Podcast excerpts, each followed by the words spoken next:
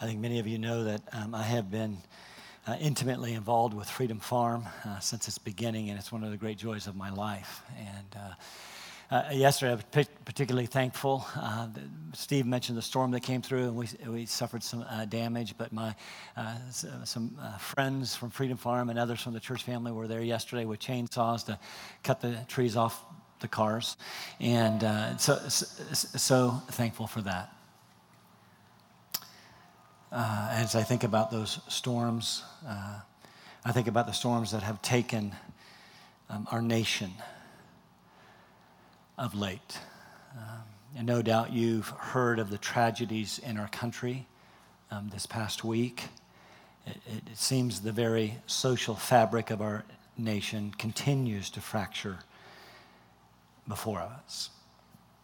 After uh, learning of two more fatal officer involved shootings. Many of our black brothers and sisters live in a renewed sense of fear of law enforcement.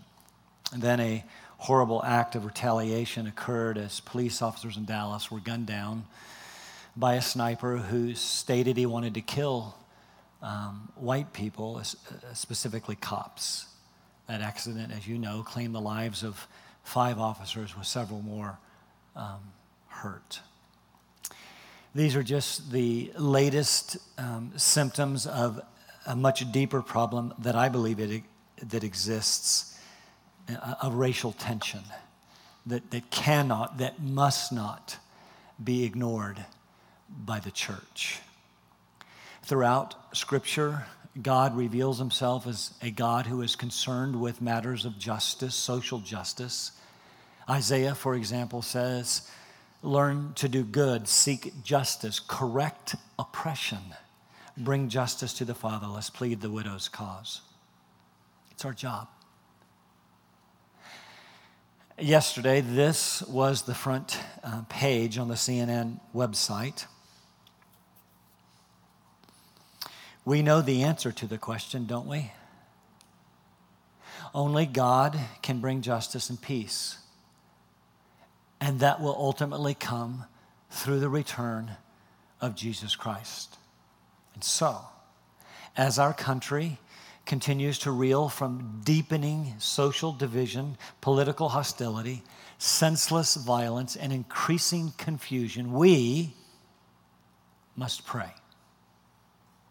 We are, after all, the church, the bride of Christ. We have the opportunity to intercede and lift the brokenness around us uh, to our Father, who is the only hope for change. I believe that. So, would you join me as we pray? Father, we gather in the name of Jesus Christ this morning uh, to join with brothers and sisters of all ethnicities across our nation, coast to coast, to pray, to pray for the plight of our nation. We, we cannot, we must not reduce these issues to a mere hashtag and move on as if we've done all that we can do. You have called us to be ambassadors of the very good news of the gospel of Jesus Christ. You, you call us to weep with those who weep, to live in harmony with one another, to repay no one evil for evil, but to give thought in, in doing what is honorable in, in the sight of, of all, in, in your sight. Father, I pray that you would give us the courage and the words that we need to point a very broken world, a broken nation to Jesus. I want to pray very specifically by name for families. I want to pray for the families of Alton Sterling and Philando Castile. We don't know all of the details surrounding those particular incidents, but we don't need to know the details. You do. And we know that these families are hurting as they have lost loved ones in acts that have been perceived to be racially motivated. Father, I pray that you would work in the hearts and lives of these family members, bring peace and comfort, knowing that you are a just God. You are a God who is sovereignly in control, and you are a good God. I also want to pray for the families of Brent Thompson, Patrick Zamarripa, Michael Krol, Michael Smith, and Lorne Ahrens, Dallas police officers who lost their lives in, in the line of duty. And be with their families. In many instances, very young families, young children, as they grieve senseless and tragic deaths. We also lift uh, fellow workers in uniform, some of whom are in this room right now, as they grieve and as they put their lives uh, on the line every day to serve and to protect us.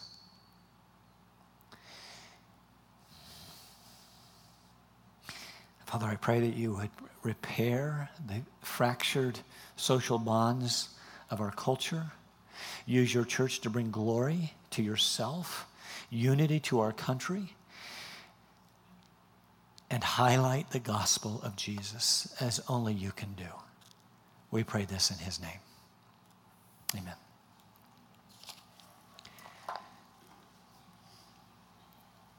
Before us this morning eh, lies one of the most familiar um, stories in the Bible.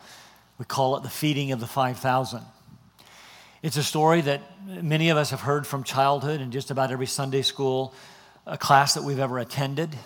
So that means the challenge before me this morning is to ma- take this very familiar story and to, and, and, and to make it fresh, perhaps even to, to strip away what we have understood and learn what it was actually meant uh, to teach.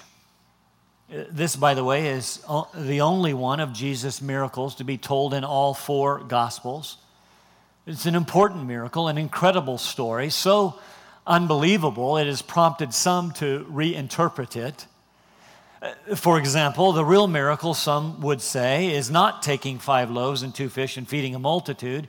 No, the real miracle is a little boy willing to share his lunch with the Savior, prompting the crowd to share what they had with everyone around them. And as a consequence, everyone was filled, 12 baskets of leftovers collected, and everyone went away satisfied with changed attitudes, feeling good about themselves, and the lesson that they learned about sharing. If only Jesus would have been wearing a cardigan sweater, Mr. Rogers would have been proud. Others actually suggest that Jesus and his disciples actually uh, uh set up this whole event. They secretly stored provisions in a nearby cave, and the 12 acted as a sort of bucket brigade, passing uh, bread and fish to Jesus from behind, and he deceitfully fed the people. I won't even address that one. Still, others, uh, not wanting to accept the magnitude of the miracle, have said that Jesus actually presided over the first Lord's Supper here. You see, when he blessed the bread, broke it, and gave it to his disciples, that is exactly the same language uh, uh of the first Lord's Supper in Mark chapter 14. So that's right, they say. He broke bread into very small portions, much like we do uh, on the first Sunday of every month, which in turn is given to everyone. This, you see, is actually just a token meal to me, then, the incredible thing is how everyone was stuffed with a communion wafer. Isn't, the way, isn't that the way it is for you every uh, month? What would you like for lunch today, honey? Oh, nothing for me. We had communion at church. I couldn't eat another bite. Not only that, when the 12 passed the empty baskets to collect the communion cups like we do, it's amazing how they collected 12 baskets of leftovers. And to top it all off, it's equally amazing being the first Lord's Supper and all how Jesus changed the fish into wine. The story before us is indeed a miracle which defies explanation. And it's one with which we are so familiar that it does not perhaps amaze us like it should. But it was so incredible that of all the miracles, again, this is the only one recorded in all four gospel narratives. It was so incredible uh, that art in the early church often contained five loaves and two fish. The early believers were amazed at how Jesus could feed so many with so little. In a culture where we can run to McDonald's for a quick lunch, we're not as amazed. But in a culture where one meal a day was for most the norm, where bread was the very staple of life, this was a magnificent event. So be amazed. You're supposed to be. Let's read it. In our continuing study of Mark chapter 6, beginning reading in verse 30. The apostles those who had been sent out gathered together with Jesus, and they reported to him all they had done and taught. And he said to them, Come away by yourselves to a secluded place and rest for a while. For there uh, were many people coming and going, and they did not even have time to eat. And they went away in a boat to a secluded place by themselves. The people saw them going, and many recognized them and ran together on foot from all the cities and got there ahead of them. When Jesus went ashore, he saw a large crowd and he felt compassion for them because they were like sheep without a shepherd. And he began to teach them many things. When it was already quite late, his disciples came to him and said, This place is desolate and it's already quite late. Send them away so that they may go into the surrounding countryside and villages and buy themselves something to eat. But he answered them, You give them something to eat. And, and they said to him, Shall we go and spend 200 denarii on bread and give them something to eat? And he said to them, How many loaves do you have? Go look. And when they found out, they said, Five and two fish. And he commanded them all to sit down by groups. That's an interesting word, by the way, by groups. It's a, never used of people. It's the only place in the scriptures used of people. It's usually used of garden plots. You know, think, so you see those pictures when you were in Sunday school of all those people sitting in, in nice, colorful squares? That's probably actually what it looked like. By, by, by groups on the green grass. They, they sat down in groups of hundreds and of fifties, and he took the five loaves and the two fish, and looking up toward heaven, he blessed the food and broke the loaves, and he kept giving them to the disciples to set before them, and he divided up the two fish among them all. And they all ate and were satisfied. And they picked up 12 full baskets of broken pieces from five loaves and two fish.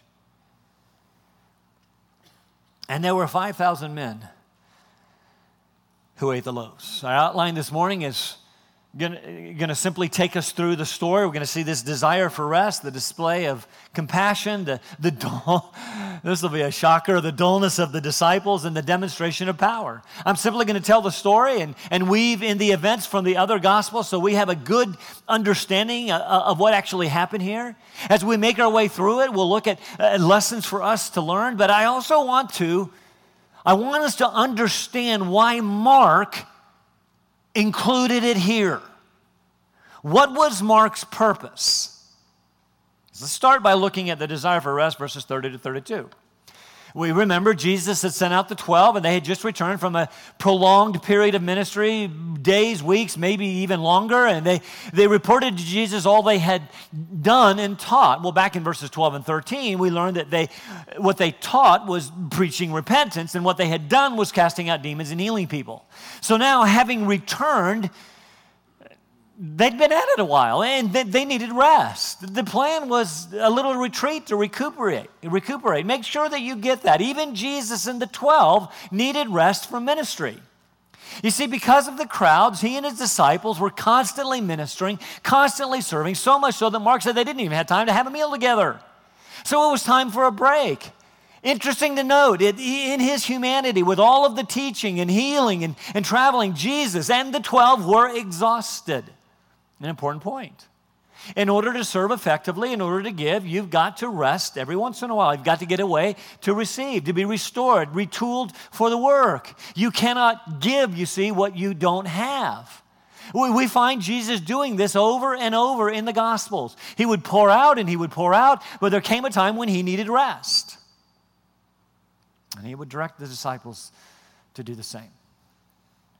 So they got into the boat and they traveled across the Sea of Galilee. Luke tells us that they actually headed toward Bethsaida. Now, Bethsaida was located on the northeastern shore uh, uh of the sea. So uh, if, if they were around Capernaum, which they likely were, it was just a few miles by boat. Some say about four miles, a few more by foot, maybe eight miles, they suggest. Uh, about a mile to the south of Bethsaida were large grassy meadows, large enough to accommodate these large crowds, and it fits the gospel accounts that we read. All of that then, that gives us the setting, what's kind of going on here. That brings us to the display of compassion in verses 33 and 34. As Jesus and his disciples approached the shore to find a, we keep saying this word secluded, deserted place to rest, they were met again by the ever present crowds. You see, apparently, when Jesus and 12 got into the boat, either the crowds over, overheard where they were going or they could tell by the direction of the boat. The sea's really not that big. Either way, the crowds hightailed it around the northern edge of the Sea of Galilee to meet the boat when it arrived to the other side. Now, again, Mark keeps emphasizing that this was a secluded place. That's interesting. Verse 31, Jesus said, Let's go to a secluded place. Verse 32, so they went away to a secluded place. Verse 35, the disciples said, This is a desolate place. You see, these are words that are used in the Old Testament, in the Greek, in the Greek translation of the Old Testament, to speak of wilderness. What's the point? Most note that God met the Israelites in secluded places called the wilderness and provided for their needs miraculously there. Remember that? Water from the rock, manna from heaven. Now, this Jesus will do the same. Mark, you see, is continuing to answer the question who is this man? He is the very Son of God. In fact, John will make this connection explicit. He is the bread of life come down from heaven. Matthew notes that the crowd followed Jesus, and he says this on foot. Now, why would he say that? It's not like they're going to jump into their Jeep Cherokee and drive. Well, what's his point? Well, his point is they didn't follow by boat. They didn't follow by riding in chariots or, or, or, or, on donkeys or, or horses, whatever other mode of transportation there was at that particular time. The point, these were, get this, poor, needy people. The kind of people that Jesus seems to be attracting, seems to be drawing to himself. In fact, we're going to find they don't even have any food. And the food they do have is the lunch of a very poor little boy. And, and we'll find that many of them need healing. That they're, they're running there because they need to be taken care of. This is a miserable lot of people, just the kind that Jesus likes to attract. You see, these stories are actually side by side the one from last week and this week. And we are supposed to notice the difference between that feast and this feast. The, the, the one before last week was uh, hosted by Herod Antipas. It was a drunken party of a veritable who's who of Galilean aristocracy. This one, it was hosted by Jesus and attended by the poor people of the area. Uh, the, the, one from last week was uh, hosted by a would be impostor king. This one was hosted by the King of Kings. Herod's was at a, at a magnificent palace. Jesus was on green pastures. That's interesting. Herod, uh, Herod's was filled with sensual dancing. Jesus was filled with teaching. Herod's party ended in death and grief. Jesus' party ended in healing and hope. We're supposed to notice the difference. Upon arriving, when Jesus saw the crowds, he forgot all about his needs. The needs of the disciples began to minister to them, which is another point. Sometimes, even when we need rest, we sacrifice for the needs of others. Uh, he was trying to get away. But when he saw the crowds, something happened. The same thing that always seemed to happen in Jesus. He felt compassion, and that compassion moved him to action. Again, when Jesus saw people, his knee jerk reaction was compassion. Just happened because he actually saw them for who they were sheep without a shepherd. And the only hope they have is the great shepherd. That, by the way, should be our response to lost, hopeless, helpless people. Not annoyance, irritation, condemnation, but compassion and a desire to introduce them to Jesus.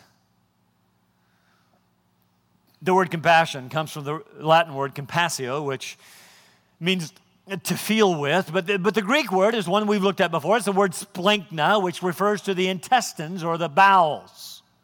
Now, now, now, to have compassion on someone is to be moved in your bowels for them. It doesn't sound too nice, does it? Say, I, when I saw you, I had a bowel movement. But when you, when you think about it, it does kind of make sense. You, you, know, for, the, this, for us, the seat of emotions uh, is the heart. We say things, I love you with all of my what? Heart. Uh, my heart aches for you. But for the Jew, the seat of emotions was not the heart. The heart was the center of their being. It was the center of their thinking, their mind. As a man thinks in his what? Heart. so is he. The, the heart was, was not the seat of emotions. The bowels, the stomach, the intestines were. So they would say something, I love you with all of my colon. Well, maybe they didn't say that, but uh, we, we, we, can really understand that. Remember the first time that you got, got up the nerve to call that special girl, and I know I'm not supposed to say that's a microaggression. Uh, well, I should say when you got up the nerve to call that special someone, but whatever. Uh, you had butterflies in your what? In your heart? No, you had butterflies in your stomach. Sometimes you've been so upset or so uh, nervous that you felt sick to your what? Your stomach, not your, not your heart. We speak of a gut reaction or a gut check. Same idea here. To be moved to the very center of your emotion is to be moved in your bowels. Jesus looked at these people and it made him sick to his stomach because it was a mingling of love and grief for their condition what moved him, what motivated him to be around the broken people of society. Think about it the outcast, just the kind of people you want to hang out with. The outcast, the sinners, the lepers, the dying, the dead, the demon possessed. What moved him to do that was his compassion, his love for them, his gut wrenching grief for their condition. Don't we often look at people who work in cancer wards and things like that and say, well, how can they do that? It's their love and gut wrenching compassion for people. That's the way we ought to be. And even as I say that, though, let me uh, say something else. Compassion is not something you can muster up. I can't preach this morning on this little topic of compassion that caused Jesus to be move beyond pity to action and make you do anything. You can't you cannot leave here this morning saying, okay, I need a little bit more compassion. So today when I go to lunch, I'm gonna look around at the crowds. Instead of getting irritated that they're in front of me, I'm gonna feel compassion. It doesn't work that way. Compassion cannot be worked from the outside in. I cannot produce it in you through any amount of sermons. How must it be achieved? You must pray for the very heart of God. It's a problem in our nation today. When Jesus saw people, he saw their lost condition, their needs, and he was moved to the very center of his being. God is the only one who can give you a heart of compassion. It must be the work of the Spirit of God in your life. And let me suggest something else compassion produces something. It produces action. It produces passion. A passion to do something about the condition of those around you. Jesus saw the people, he was moved with compassion and he did something. Don't tell me that you have compassion for people around you unless that compassion produces passionate action to do something, to alleviate their condition. For Jesus, the gospel accounts tell us that he did the following three actions, the following three things. First, and Mark actually focuses on this. He says he taught them many things. Now, we don't know what from this text, but Luke tells us he was teaching about the kingdom of God. Of course, he was. Repent. The kingdom of heaven is at hand. We've got to remember this. I've been hammering this and I'm going to continue to hammer it. Jesus could have healed people all day long, but if they did not understand the truth of the kingdom, if they did not understand their need to repent, all he would have produced was healthy sinners. I keep saying this in our caring for people. We've got to make sure that we don't just meet physical needs, we've got to meet spiritual needs, meet meeting physical needs, giving them food and clothing. That's a wonderful thing to do. Let's do that. But beyond that, we must share with them the claims of Christ. That's why we're here. I want you to understand what I'm saying. As a church, we do good things, and I'm very proud of that. we're doing not random acts of kindness, but very deliberate acts of kindness for people in our community. Why do we do that? To demonstrate the love of Christ for them whether it's benevolence funding or ministries like Freedom Farm or the Special Needs Ministry or the Chosen Ministry to care for orphans or Green Street to, to care for hungry people. There are lots of really good ministries going on in our church. Here's my point Will people go to heaven because they've learned to say no to drugs, because they have attended a joy prom, because we've adopted them, or because um, we've fed them? No, they will not. We must go beyond. And in so doing, we do the very thing that Jesus did. We're doing acts of kindness so that when your neighbor says to you, Do you know what your crazy church did for me? You can say, Yeah, you want to know why? Let me tell you about the love of Jesus for you. Jesus cares for your needs, and He cares for your soul. Tell them about the kingdom. Leads to the second thing that Jesus did. Jesus taught them, and, and then in the other text, we read that Jesus healed them. Let that sink in. He healed them again. He's exhausted. They traveled to this remote area to get some rest. And when he got there, the crowds were already there sick, lame, deaf, blind, lepers, pressing in all around him. And he healed them. You ever get tired of ministry? I do. There, there, are times that I need a break. I mean, don't get me wrong, ministry would be great if it wasn't for the people. But that's what ministry is. It's meeting the constant demands of people. It is frankly what I'm passionate about, but I get tired. Jesus got tired. His disciples got tired. I have a feeling if it was me getting out of the boat that day, I would have said something like, What's wrong with you people? Can't you see I am on vacation? Can't you see that I need a break? Can't you give me a little space? Do you ever get tired of serving? Do you ever get tired of seeing the little 99 come on the screen? Jesus did, but he never seemed to lose compassion. And his compassion led him to minister to people in need. Paul said it this way For it is for this we labor and strive. Interesting words because we have fixed our hope on the living God. That word strive is one of my very favorite words. I say it whenever I can. Agonizomai. It's the word from which we get our word agony. The idea is we work to the point of exhaustion. We work to the point of agony for the sake of the gospel. It's what Jesus did. It's what Paul did. It's what people like David Brainerd did when he died at 27, burning himself out in one continual flame for God. It's what we do, it's what followers of Christ do. Not only did he teach them, not only did he heal them, but thirdly, he fed them. Interesting. He met their physical needs, which brings us to the incredible miracle, but we got to go through the dullness of the disciples. Surprise, surprise, first in verses 35 to 37. You have to get the gist of what's happened here. disciples get out the boat, enormous crowd already there. Jesus begins teaching and healing. At some point in the day, the disciples came to Jesus and said, Look, this place is desolate. It's getting late. John adds that Jesus looked around and said, Yep, you're right. said to Philip, Hey, where are we going to buy bread so all these people can, can eat? Now, he asked Philip, I think, specifically for two reasons. First, Philip was actually from around there, he would have known where the local Harris Teeter was. So he asked Philip. Second, John says Jesus wanted to test Philip, and frankly, the other disciples as well. You see, as you read through the gospel narratives, you find something else about Philip. He's the analyzer. He's the one who had everything figured out. He's the one who could tell you whether or not ministry could be done or whether it could not be done. He's the guy that ran around with the abacus in hand, telling you whether this, uh, whether this or that ministry fit into the budget, whether or not the budget could afford it, blah, blah, blah. Still lots of Philips in the church today, by the way. Philip surveyed the crowd, did a quick calculation, slide, slide, slide. Not going to happen. Based on my calculations, it would take more than 200 denarii, that is 200 days' wages, to feed this many people. No way, Jesus, not going to happen.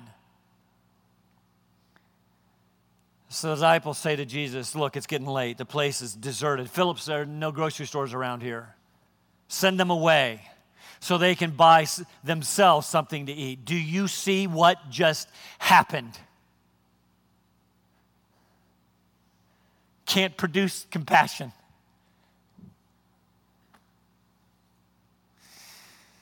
People had a need. The disciples' response was to get rid of them, send them away.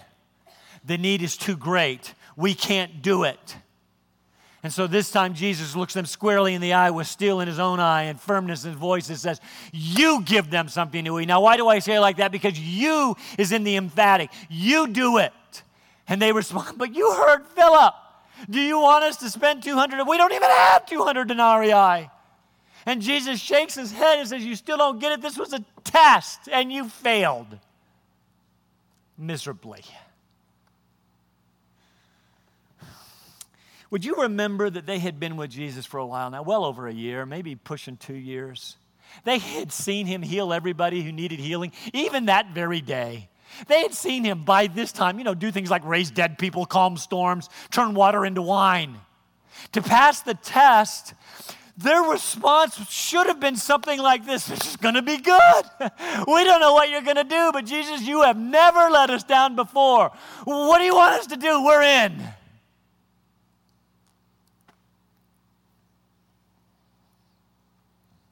Instead, they said, Get rid of them. There is nothing we, or frankly you, can do. Do you understand what they were saying?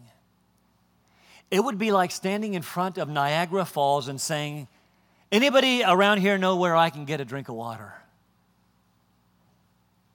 They were standing right in front of the God of the universe who had proven his power over and over. And when faced with a problem, they looked at him and said, Uh, they, they, they, looked not to him, but to their own puny resources and said, We're in trouble. We don't have enough money. We don't have enough food. We don't have the resources. Don't know how this is going to happen. Serious problem. You ever done that? God proven himself to you over and over. Seen him prove his power to you. You're facing a problem. You begin to, you, you've already exhausted all your puny resources. And once you've done a quick inventory, five loaves, two fish, big trouble. And God, I'm suggesting, is waiting with all the power of the universe, waiting for you to turn to him and say, I can't do it, will you? I can't wait to see what you're going to do this time. God, you've never let me down before. Now, let me be very, very clear about something right here people take this truth, I think, and they distort it. And they make God into this celestial vending machine where you put in prayer, you pull a knob, and get out what you want. God always answers prayer, and He always does what is best for you, even though you don't see it. Jesus asked them, How many loaves do you have? Go look. I don't think this was a gentle command. He's frustrated, dullness coming through again from the back of the group, I imagine hearing a couple of disciples to start arguing. You tell him. I'm not going to tell him. You tell him. Fine, Andrew says, I'll tell him.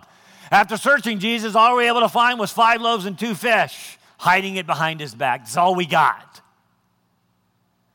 Five loaves were actually five barley loaves, John tells us. Barley was the poor man's grain. This would have been coarse bread. And when you uh, think of loaves, you need to think of little pita sized pieces of bread, enough for this little boy's lunch. Not only that, had two fish. Don't think marlins. Fish back then were commonly pickled or smoked, spread on bread like relish. Yum. Kind of like anchovies on pizza, whatever.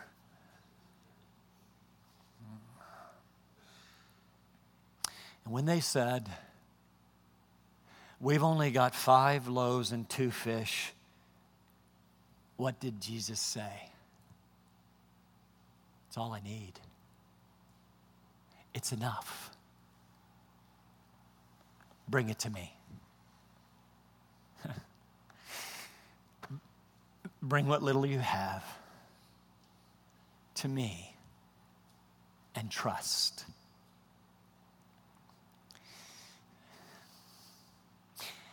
That's where we fall down, isn't it? I got this little bit, Jesus. I don't think you can do anything with it.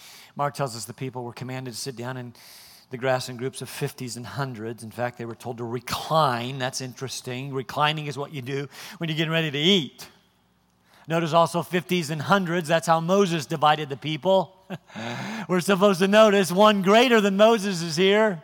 Disciples go through this massive crowd, say, Recline, get ready to eat, leave some room in the aisle so we can feed you. Hey, what, what's on the menu? We have no idea. Notice they were commanded to sit on green grass. That's the, uh, that's the sign of, a, uh, of an eyewitness, by the way. Also, probably happened in, early in the spring. But, but, but Jesus had compassion because they were what? They were sheep without a shepherd. And he, the great shepherd, has them lie down in green pastures. And that's when the cool stuff starts. Point four, the demonstration of power. Jesus took five loaves, two fish. He looked up toward heaven, blessed the food, common prayer. At this particular time, since bread was the staple, would go something like this Blessed are you, O Lord our God, King of the universe, who brings forth bread from the earth. And with that, he broke the bread and gave it to the disciples along with the fish, who began giving it to the crowd. And the crowd ate and they ate and they ate till they were satisfied. They had never eaten like this before. These were poor people. When they got up from the table, they were still hungry. Ate until they were satisfied. The word speaks of animals feeding at a trough until they were full. This was a buffet. They ate until they could eat no more. And I just want to do a little speculation here. You have to go with me a little bit on this. When Jesus turned the water into wine, it was not just cheap table wine, it was the best wine. I'm going to come back to that. When he created this bread, you have to understand it was not there. Then it was, meaning he created it. This was good bread. This was not barley loaves. This was stick boy sticky buns. The fish was smoked salmon. Jesus created it. This was the best dinner. I'm telling you, I've got biblical support, the best dinner they ever tasted. How did he do it? I have no idea. He just broke the bread, and every time he broke it, there was more. He kept giving it to his disciples, and they just kept serving it. And they kept serving it, and they kept, and they didn't run out until everyone was served and, and, satisfied. When they collected the leftovers, there were 12 baskets full. Matthew tells us that there were 5,000 men alone, besides women and children. Conservative estimates place the crowd at 15,000 plus people. This was an incredible miracle. Why is it here? What does it teach us? Let me share a few thoughts. Jesus took the little they had, which he knew all along. Go look and see, like he didn't know. He knew. He knows what you've got and what you don't have. It was a test by which he would perform an unbelievable miracle. He took the little they had, blessed it, broke it, and multiplied it. And I believe he is waiting to do the same thing in our lives. He's wanting us to look to Him. You do understand that the God of the universe is one that we can call Father. Look to Him instead of our puny resources to make it through the demands and challenges of life. And He wants you to serve. I, that's the next thing I see there. He wants you to give away what you've got. Now, that's fun. And trust Him for what you need. Remember when He sent Him out? Don't take anything, I'll take care of you. Now he's breaking it and giving it to them. Now give it away. But how many baskets did they take up? 12. Why? Because there were 12 disciples. That's just the way the math works. They were hungry too. They had rode all night. They had worked all day. They had just served 15,000 people dinner. This was a serious banquet. Five loaves, two fish. They knew what was left. Do you suppose when they handed out, they were tempted to stuff some in their pockets? Jesus just kept breaking it, multiplying it, and giving it to them to give away. And after they had given it all away, he says, Now collect 12 baskets. You give away what you have, and let me take care of you. More than enough there. More than enough where that came from to meet your needs. Don't, whether, don't worry whether or not you have enough for yourself. That's my job. How might that change the way we live?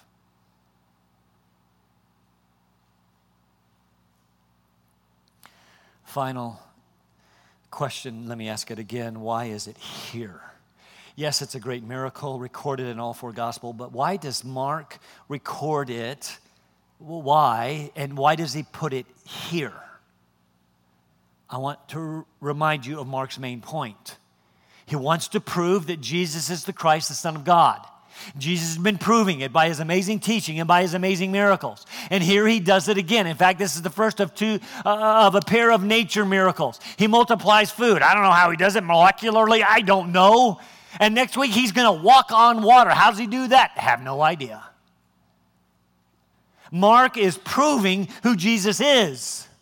You see, the previous story began with the people asking, Who is this Jesus? And some said, I think he's John the Baptist, risen from the dead. Others say, He's Elijah or one of the prophets. And Mark says, No, he's much greater than that. He's greater than Moses. He's greater than Elijah. He's greater than John. Do you understand? He's the very Son of God. Who can do this? And so finally, this feast reminds us of the one to come the messianic banquet for which we are to long. Listen to the words of Isaiah 25. I close with this The Lord of hosts will prepare a lavish banquet for all peoples on this mountain, a banquet of aged, not just, I mean, we're talking good wine, aged wine, choice pieces. It's good bread with marrow and refined aged wine. On this mountain, he will swallow up the covering which is over all peoples, even the veil which is stretched over all nations. He will swallow, what is that? He will swallow up death. That's what I'm talking about for all time. And the Lord will wipe tears away from all faces, and he will remove the reproach of his people from, from all the earth, for the Lord has spoken.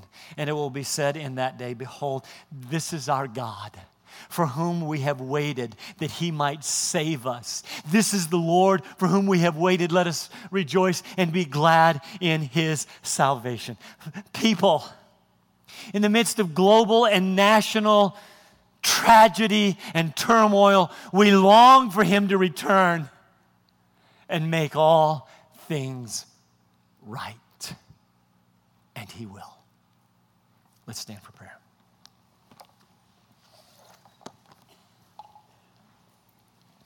And, and so, Father, we, um, we, we look at this story and we see it as a little glimpse of that which is to come.